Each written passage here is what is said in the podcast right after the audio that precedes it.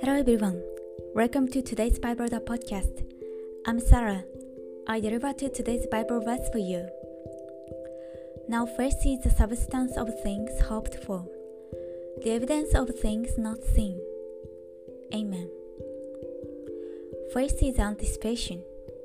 It is the guarantees of substance of invisible things, and is that we believe it can be seen as reality, not just hope.